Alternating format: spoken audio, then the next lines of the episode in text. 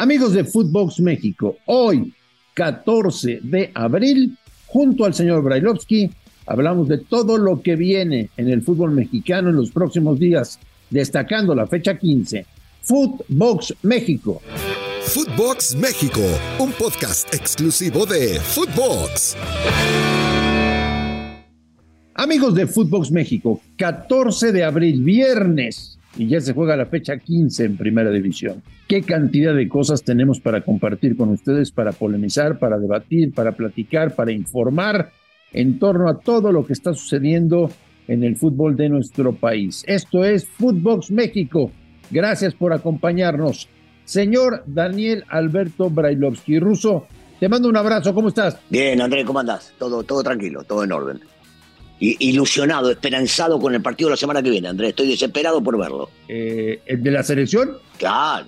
Ya, claro, sí, yo, yo estoy igual que tú. Ruso, sí, sí, sí. 135 días después de la eliminación de México en Qatar, no solamente estamos igual, parece que estamos peor de lo que estábamos, ¿no? Siempre se puede estar peor, Marín, siempre. Este, hay que analizar solamente, hay que darse cuenta de todo lo que gira alrededor. Pero, ¿sabes qué?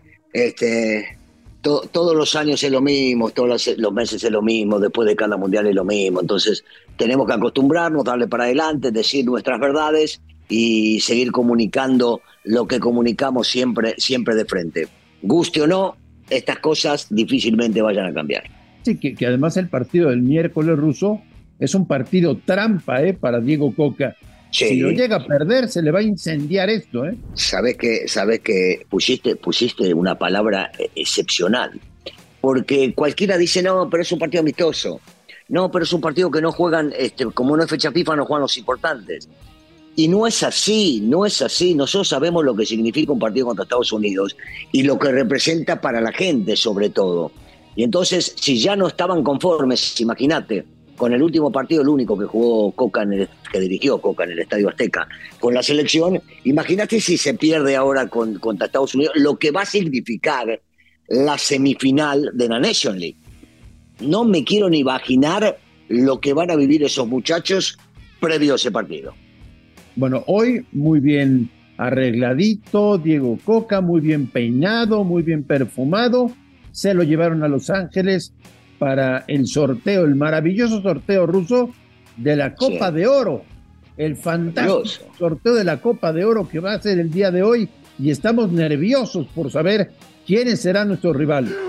Sí, sí, realmente yo, bueno, debo confesarlo, llevo tres noches sin dormir. yo este, también. Sí. Ah, vos también, mira, mira, yo no era el único, me daba, me daba vergüenza contarlo, viste, pero, pero sí, eh, eh, no, no sabiendo qué puede llegar a pasar, quién te puede llegar a tocar, contra quién vas a competir, este, si vas a poder ganar un partido de la zona de grupos, sí, sí, me tiene, me tiene realmente este, muy inquieto el sorteo. Así que decime a qué hora es, Marín, para que lo vea, lo escuche, lo grabe, todo, eh, todo, tengo que hacer Me parece que es sobre la una de la tarde. Eh, una, o dos de la tarde. En, bueno, voy a grabar en el televisor, voy a grabar desde las 11 de la mañana hasta las 6 de la tarde. Haces bien, haces bien, haces bien. Sí, hoy, sabremos nuestros rivales. que Qué, nervios, la verdad, estamos sintiendo. Qué nervios. Sí, Pasando a cosas más interesantes, señor Bailovsky, ¿qué me recomiendas de la fecha 15? Bueno, eh, indudablemente, indudablemente, el eh, Cruz Azul América eh, debería, debería estar robando las expectativas de la gente. es un partido que Cruz Azul puede llegar a decir que es una revancha, cosa que no lo es.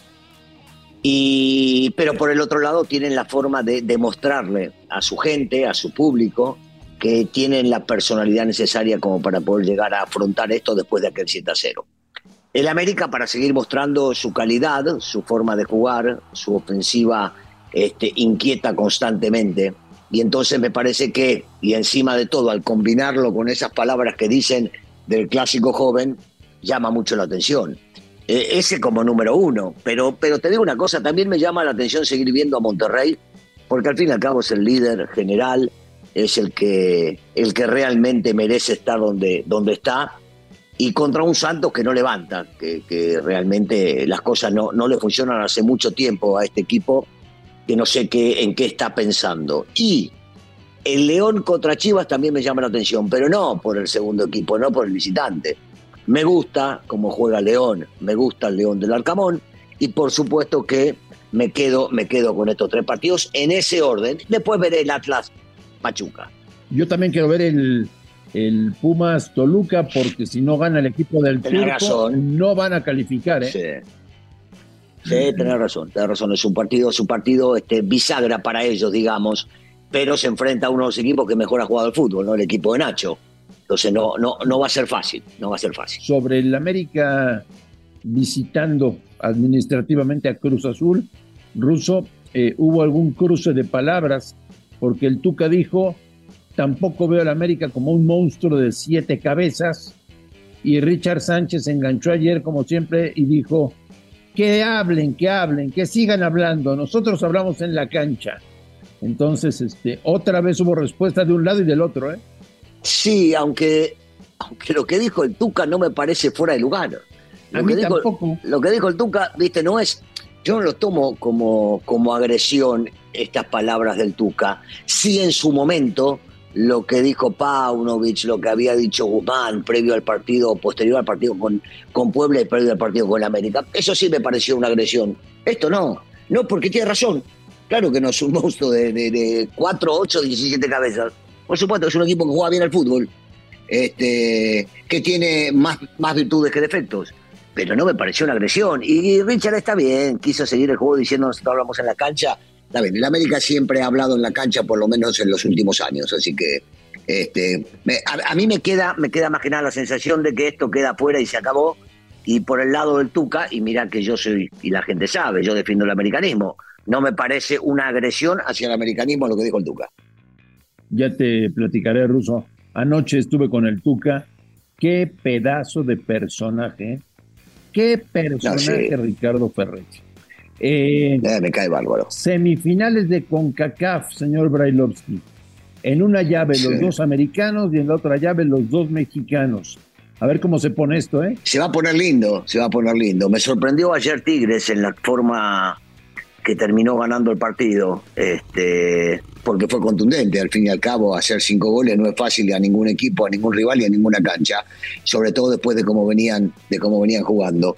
Eh, y se va a poner linda la semifinal contra León, para mí uno de los equipos que mejor está jugando el fútbol desde que llegó el Arcamón. Y la otra, bueno, tenemos eh, ahí este, el enfrentamiento de, Carlos Vela eh, contra este equipo que es un equipo bueno, ¿eh? Eh, demostró tener mucha capacidad. Juega bien. No, no, y, y estos son los, los que se enfrentaron en la final del año pasado de, de la USA Soccer. Entonces yo, yo, yo veo, yo veo que, que están buenas, están buenas. Y lo bueno, ¿sabes qué es? Que va a haber un mexicano y un norteamericano en la final. Y entonces ya vamos a jugar todo, seguramente toda esa semana con este la liga mexicana es superior a la liga a la, a la liga americana la liga americana nos ha pasado es todas esas cosas que nos encanta jugar por Sí. un solo partido pero pero va a estar bueno porque va a ser una final de vuelta entre este, dos equipos de eh, diferentes confederaciones Ayer nos reíamos, ahora que hablas de lo de Tigres, que dio un buen partido ayer en el debut de Ciboldi. Sí. Eh, nos reíamos con el Tuca, porque el Tuca estuvo ruso 11 años dirigiendo a Tigres y se fue hace un año y medio. Y en un año y medio después de la salida del Tuca, que estuvo 11 años, Tigres ya tuvo cuatro Ese. diferentes entrenadores. Miguel Herrera, Diego Coca, el Chima Ruiz y Dante. Sí. Cuatro técnicos en año y medio. Bueno, está bien, el, el- Tuca había hecho una gran labor, no había por qué mover al técnico en ese momento. Eh, Lo hizo campeones varias veces, peleaban títulos, estaban siempre arriba, era un equipo bien armado, bien estructurado, entonces eh, sí. ¿Cómo no se va a reír el Tuca de eso, si es de los pocos técnicos que ha durado tanto un equipo?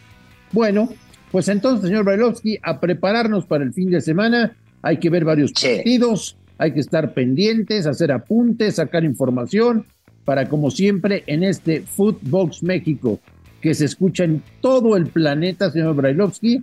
Mandamos abrazos y saludos a cualquier parte del mundo donde nos estén sintonizando, para que siempre tengan la mejor información, la mejor polémica y tú y yo agarrándonos, ya sabes de dónde, eh, como siempre A punta de madrazo, Ruso, que no le tenemos miedo. A nada y a nadie. Así estaremos, así seguiremos y así somos nosotros, Marín. Te mando un abrazo, Ruso. Abrazo grande, saludos a todos. A nombre de Daniel Brailovsky y de André Marín, esto fue Footbox México del 14, 14 de abril. Gracias por escucharnos, un fuerte abrazo y estamos en contacto la próxima semana. Esto fue Footbox México, solo por Footbox.